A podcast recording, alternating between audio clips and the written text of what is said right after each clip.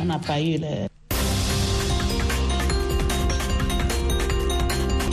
Jean-Roger Billon à ce micro pour Le Monde aujourd'hui, au sommaire de cette édition du vendredi 26 janvier 2024. Au Kenya, la justice déclare illégal le déploiement de policiers en Haïti. L'Italie présente à l'Afrique son New Deal sur l'immigration et ce sera demain. Conflit Israël-Hamas, la Cour internationale de justice appelle Israël à empêcher tout acte de génocide et à laisser passer l'aide humanitaire à Gaza. La Cour internationale de justice reconnaît l'étendue de la tragédie humaine qui prend place dans la région et est extrêmement inquiète de la perte des vies humaines et de la souffrance qui se poursuit. Réaction à suivre dans la partie magazine. Ici aux États-Unis, la mise à mort d'un condamné par inhalation d'azote a provoqué l'indignation de l'ONU et de l'Union européenne. Et en sport, ne manquez pas notre journal de la Cannes. Dans un instant, les huitièmes de finale débutent demain avec le choc Cameroun-Nigeria.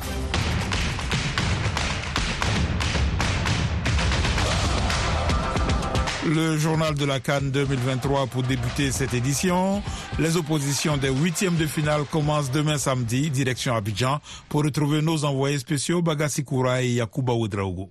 Bonsoir à tous. Deux matchs au programme ce samedi. L'Angola affronte la Namibie qui découvre cette phase à élimination directe dans une canne au stade de la paix de Boaké à 17h temps universel. Juste après à 20h, au stade Félix Oufouette-Boigny d'Abidjan, le Nigeria fait face au Cameroun dans un classique du football africain. Les coachs du Nigeria et du Cameroun étaient en conférence de presse d'avant-match au Palais de la Culture de Trècheville, ici à Abidjan. Ils ont tous évoqué un match physique, mais pas que.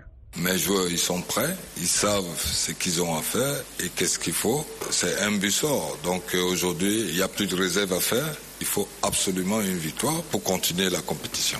Rigobert Song, sélectionneur du Cameroun. You know what you must do. You want to beat Cameroons. On sait ce qu'on doit faire. On doit battre le Cameroun. On ne veut pas prendre de but. On voudrait en marquer au moins un et nous qualifier. And pass. José Pesero, coach du Nigeria. Côté Cameroun, la question des gardiens est ressortie lors de la conférence de presse d'avant-match. Fabrice Ondoa était titulaire lors du premier match contre la Guinée.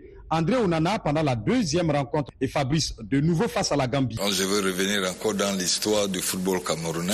Vous n'allez pas toujours vouloir comprendre. C'est vrai que c'est un pays qui a toujours eu des grands gardiens. Vous vous rappelez à l'époque il y avait Thomas Nkono, Antoine Bell. Je dis aujourd'hui ça se partage. C'est des très bons gardiens.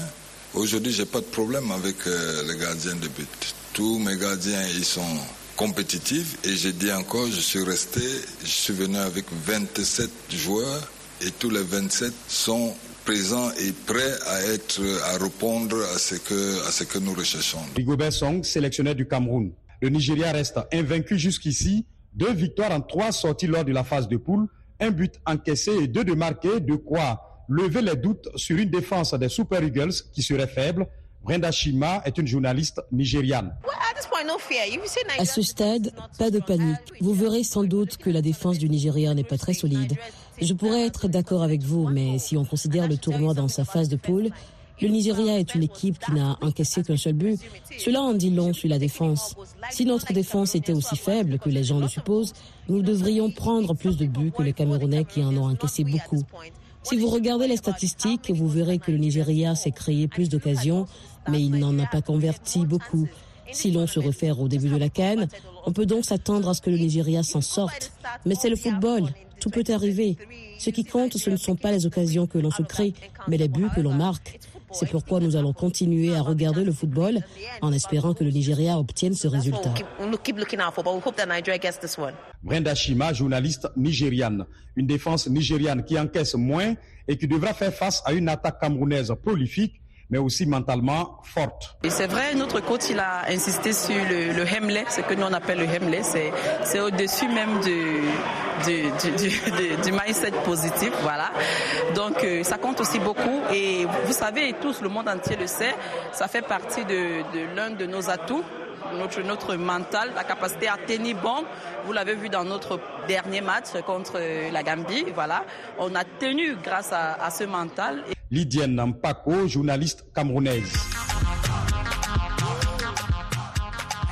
Les équipes sont prêtes, les maîtres du jeu aussi. Après cette phase de groupe, les arbitres ont tenu à montrer leur univers aux journalistes Ils ont organisé une séance d'entraînement ici à Abidjan au cours de laquelle toutes les facettes de leur profession ont été présentées. On a vu que la VAR a pris des décisions très précises et très justes dans différentes situations. Donc pour le moment, euh, ça va. On continue à rechercher l'uniformité entre les arbitres qui sont sur le terrain et ceux qui sont dans la VAR. On continue à pouvoir s'améliorer sur le temps des checks et sur aussi la précision des checks. Donc c'est pour ça qu'on continue de travailler. Mais pour l'instant, dans l'ensemble, vu que nous n'avons pas trop de complaintes, on considère que les choses euh, se passent plutôt bien. Au niveau de l'approche tactique, nos arbitres ont très bien travaillé. Comment lire le jeu, comment anticiper, comment contrôler la surface de réparation qui est le plus important? Sur tout ça, nous vérifions ça. Comment anticiper? Ok, techniquement, nos arbitres ont très bien travaillé. Nouman Diaz a désiré Doué, chef de l'arbitrage et de la technologie du football à la CAF, au micro de Ange Bijou Nomenyo, notre correspondant ici à Abidjan. Yacouba Ouidraogo, Bagassi Koura, Abidjan, Ouvewa Afrique. Bonsoir à tous. Retour à Washington pour vous présenter le reste de l'actualité en Afrique et dans le reste du monde. Un tribunal kenyan a bloqué ce vendredi l'envoi d'un millier de policiers en Haïti pour une mission de maintien de l'ordre et de lutte contre la violence des gangs soutenue par l'ONU. La décision du gouvernement de Nairobi est qualifiée d'inconstitutionnelle, illégale et invalide. Eric Manirakiza. Cette décision marque un coup d'arrêt à la force multinationale très attendue au cours du premier trimestre 2024 pour tenter d'endiguer le chaos grandissant en Haïti. Le Kenya avait accepté de mener cette force de 2500 à 2600 hommes pour répondre aux appels de plus en plus pressants du gouvernement haïtien et de l'ONU. Mais cette décision validée par le Parlement kenyan le 16 novembre avait suscité une vive contestation. L'opposant Ekuru Okot avait notamment saisi la haute cour de Nairobi en arguant que cette mission était inconstitutionnelle car ne reposant sur aucune loi ou aucun traité.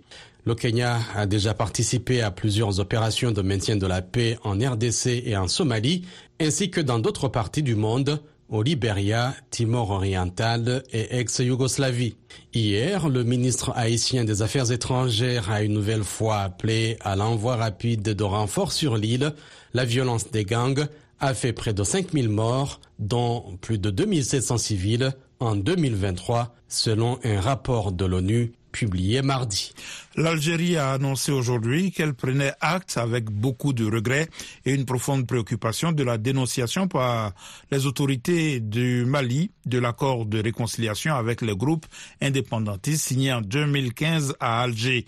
La dénonciation de l'accord intervient dans un climat de profonde dégradation des relations entre le Mali et le grand voisin algérien avec lequel le Mali partage des centaines de kilomètres de frontières.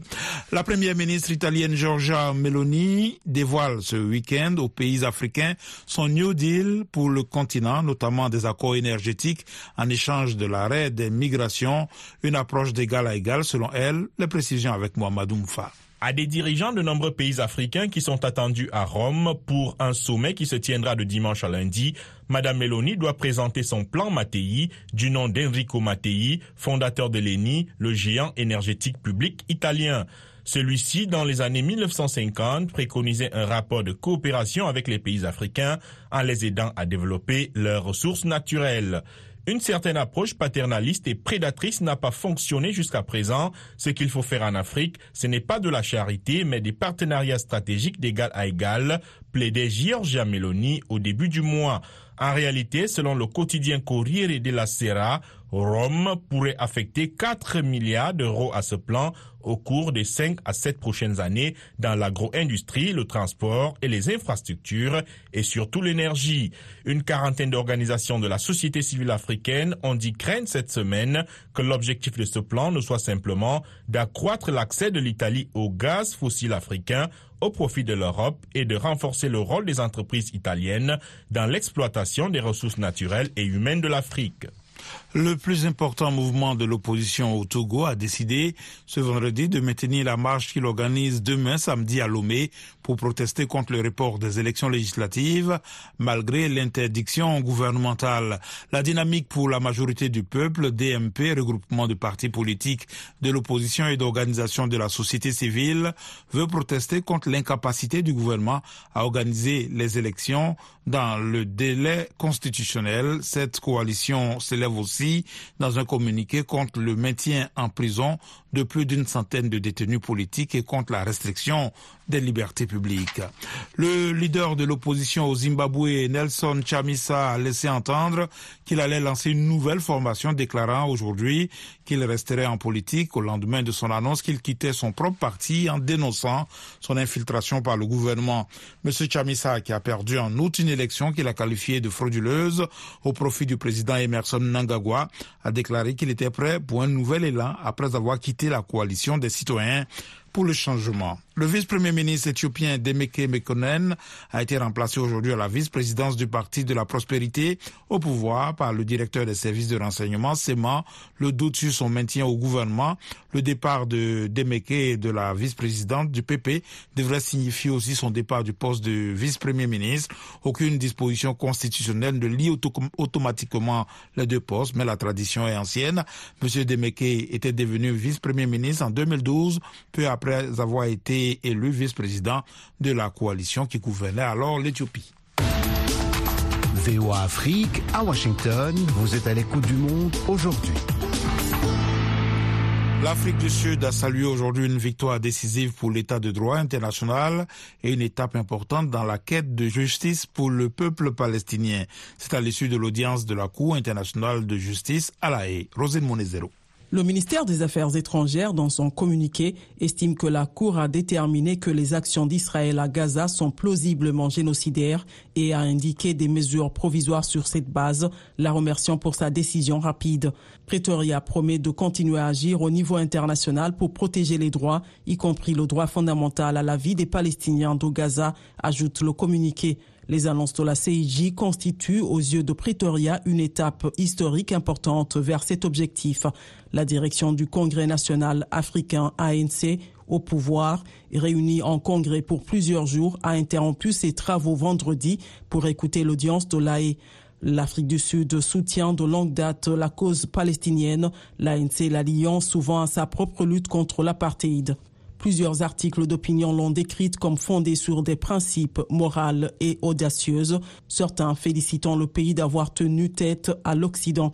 Certains dirigeants chrétiens l'ont toutefois condamné en la qualifiant de fondamentalement erronée et des groupes juifs ont dénoncé le risque induit d'une montée de l'antisémitisme dans le pays.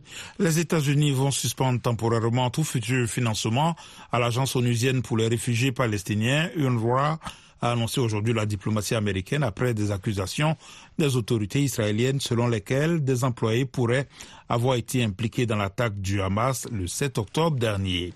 L'État américain de l'Alabama a exécuté jeudi un condamné à mort par inhalation d'azote, une première mondiale critiquée par l'ONU qui a comparé ce mode d'exécution à une forme de torture. Dilidico.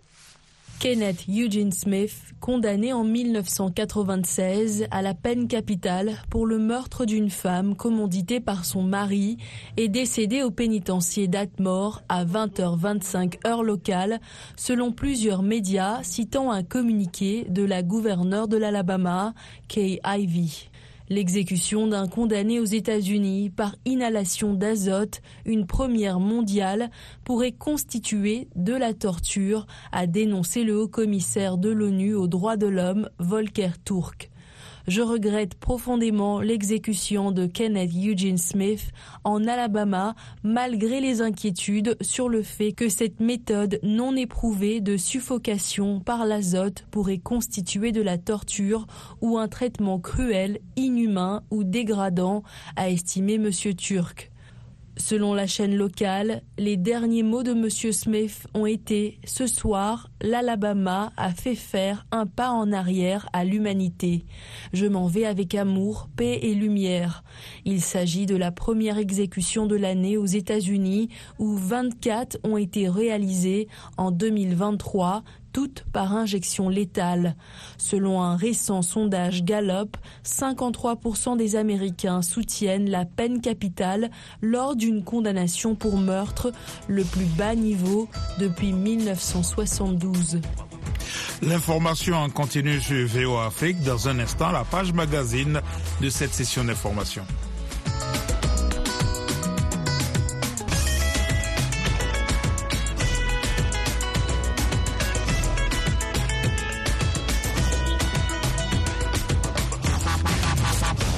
Le Monde aujourd'hui, VOA Afrique.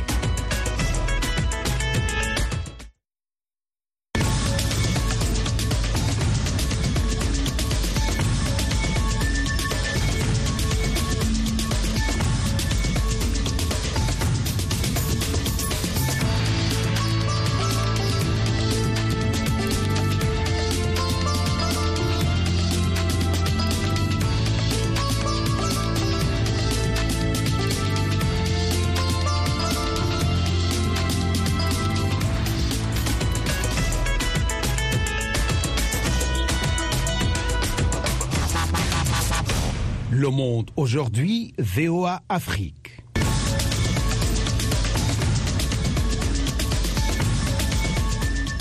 Vous êtes à l'écoute du Monde aujourd'hui sur VOA Afrique. Jean-Roger Billon de retour avec vous pour les dossiers du jour. La Cour internationale de justice a tranché. Elle se déclare compétente pour instruire la plainte déposée par l'Afrique du Sud contre Israël pour génocide à Gaza. Elle appelle avant de rendre son jugement à protéger les populations. L'Afrique du Sud qualifie d'historique cette décision. Réaction à Johannesburg avec notre correspondante Patricia Huyon. Il fallait une certaine audace pour porter une telle plainte devant la justice internationale.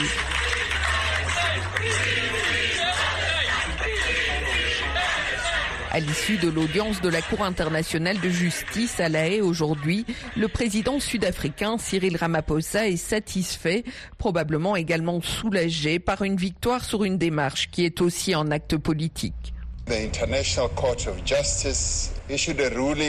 La Cour internationale de justice a rendu une décision qui est une victoire pour le droit international, pour les droits humains et surtout pour la justice. Dans son jugement, la Cour reconnaît le droit de l'Afrique du Sud d'assigner Israël en justice, bien que notre pays ne soit pas partie prenante au conflit à Gaza. Le gouvernement sud-africain est satisfait de la décision de la Cour internationale de justice de mettre fin à la destruction et empêcher la destruction des preuves liées à des actes génocidaires. La Cour internationale de justice reconnaît l'étendue de la tragédie humaine qui prend place dans la région et est extrêmement inquiète de la perte des vies humaines et de la souffrance qui se poursuit et que la situation humanitaire catastrophique dans la bande de Gaza risque très sérieusement de se détériorer avant que la Cour ne rende son jugement final. Reste à voir si la décision de la Cour internationale de justice aura des conséquences concrètes sur la vie des Gazaouis, mais celle-ci est symbolique, estime Mia Swart, professeur de sciences politiques à l'université de Witwatersrand à Johannesburg. C'est important qu'une cour, avec ce statut, ce poids, cette autorité, comme la Cour internationale de justice, a pris cette position forte en affirmant que la situation à Gaza menace les droits des populations et que des actions sont susceptibles de tomber sous le coup de la Convention sur le génocide. C'est important et cela peut aussi aider d'autres activistes ou avocats qui pourront s'appuyer sur cette décision. C'est aussi symbolique parce que l'Afrique du Sud est un pays qui représente les pays du Sud global et c'est important pour la Palestine d'avoir ce genre de soutien. La décision des juges de la haie, même si elle ne s'accompagne à ce stade d'aucune mesure coercitive, a considérablement affaibli la position d'Israël sur la scène internationale, au moins sur le plan juridique et moral. À Johannesburg, Patricia Huon pour VOA Afrique.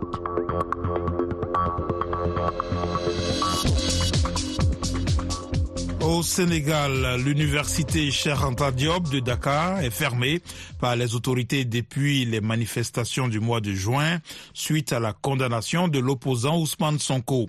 Les enseignants réclament la réouverture de l'université pour sauver l'année académique et les étudiants s'inquiètent pour leur avenir. Dili Diko nous en dit plus. Serine Falougueil, 23 ans, s'improvise commerçant au marché de Koloban à Dakar. Cet étudiant en deuxième année de droit ne serait pas là à vendre des joggings si l'université n'avait pas fermé en juin 2023. Il explique qu'il préfère faire le vendeur ambulant plutôt que de rester oisif et de demander de l'argent à ses parents. Écoutons Serine Falougueil. Huit mois sans cours, c'est quand même catastrophique. C'est quand même scandaleux dans un pays comme le Sénégal. L'université Sœur Anta Diop de Dakar, qui a plus de 80 000 étudiants, 80 000 étudiants. L'État du Sénégal veut sacrifier pour des raisons politiques l'avenir de 80 000 étudiants. C'est quand même euh, scandaleux. L'université Cheikh Anta Diop de Dakar, l'une des plus grandes d'Afrique de l'Ouest, avec 90 000 étudiants, est fermée depuis juin 2023 pour des raisons de sécurité, selon les autorités. Mais de nombreux étudiants pensent que le gouvernement craint plutôt que les jeunes ne troublent la campagne et la présidentielle du 25 février. Ils disent déplorer que la politique s'invite à l'université. Pour les enseignants, il faut tout faire pour sauver l'année académique. David Célestin Fay est secrétaire général du syndicat autonome de l'enseignement supérieur. Les opinions politiques ne doivent pas prévaloir sur le monde académique. C'est vrai, il y a la liberté académique, mais les hommes politiques de tous bords ont toujours utilisé l'université pour leur gain politique. Et il faudrait que ça cesse.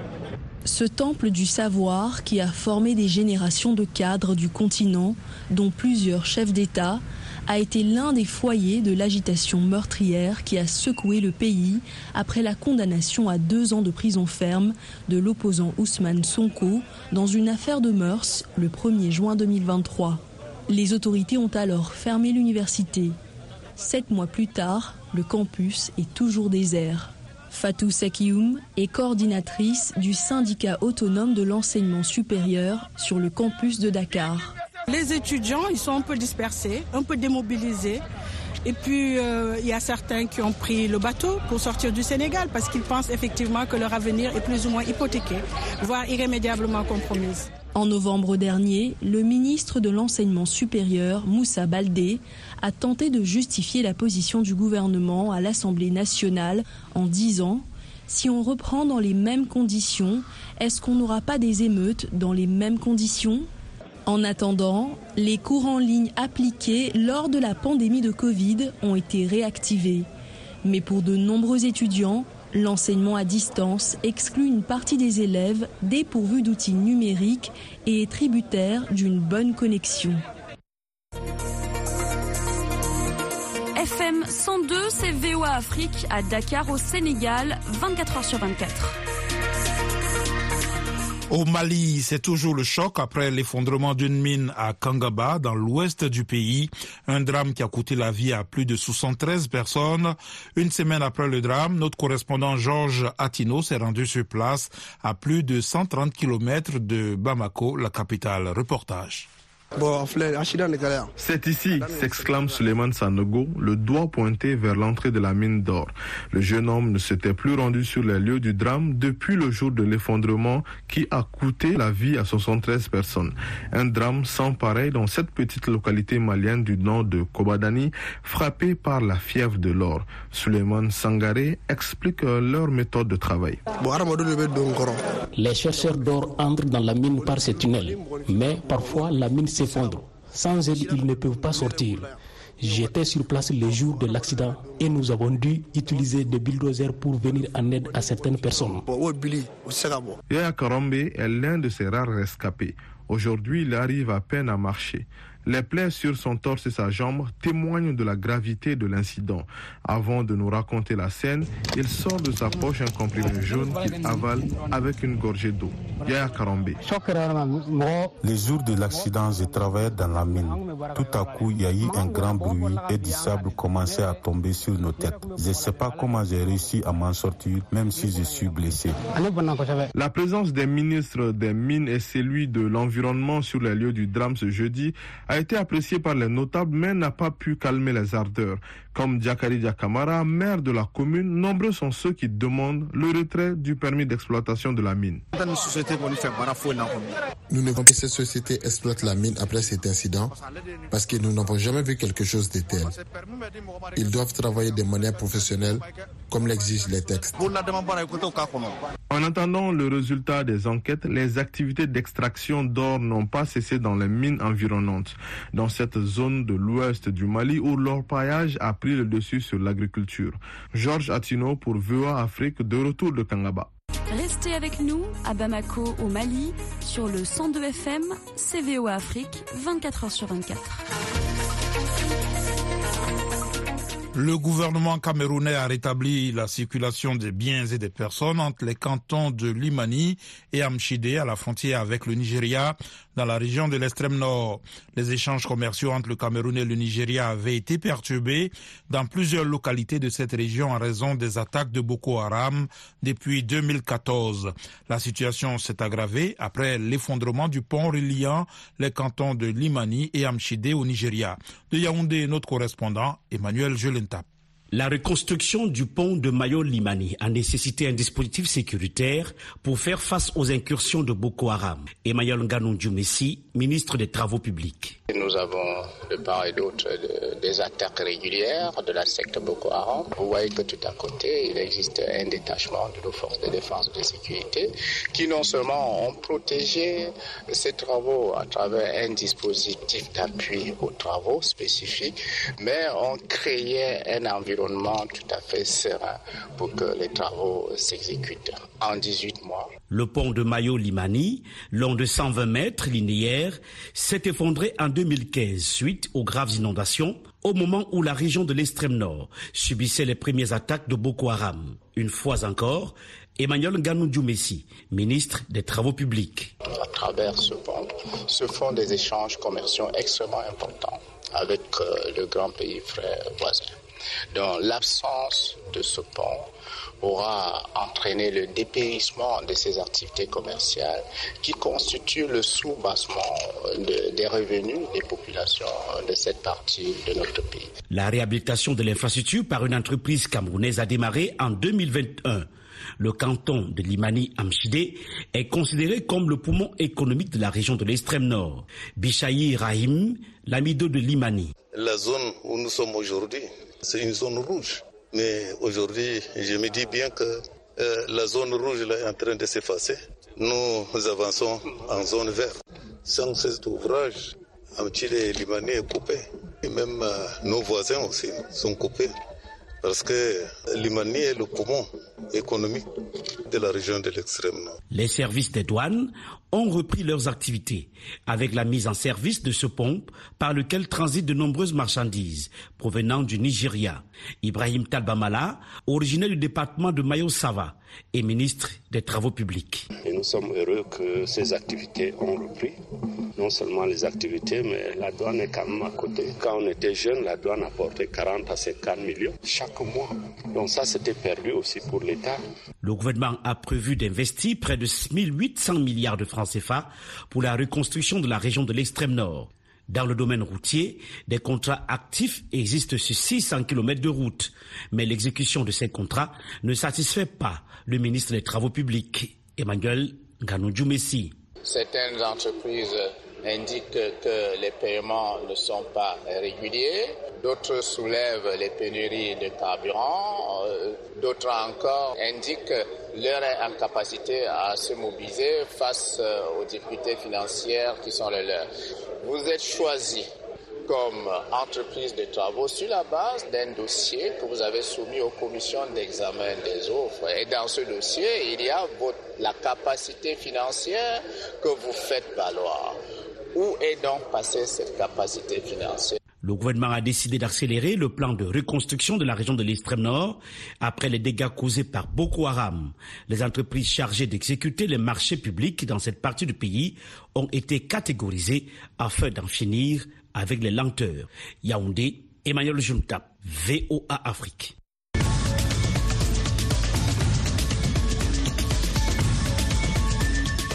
Le Monde aujourd'hui, c'est la fin de cette édition. Merci de l'avoir suivi. Jean-Roger Bion à ce micro, à la mise en onde, Michel Joseph. Un grand merci à la rédaction et à toute l'équipe de production. Rendez-vous sur notre site internet voafrique.com et nos pages Facebook, YouTube, la plateforme X et Instagram pour un suivi de l'actualité 24 heures sur 24. Je vous souhaite une excellente soirée à l'écoute de nos programmes.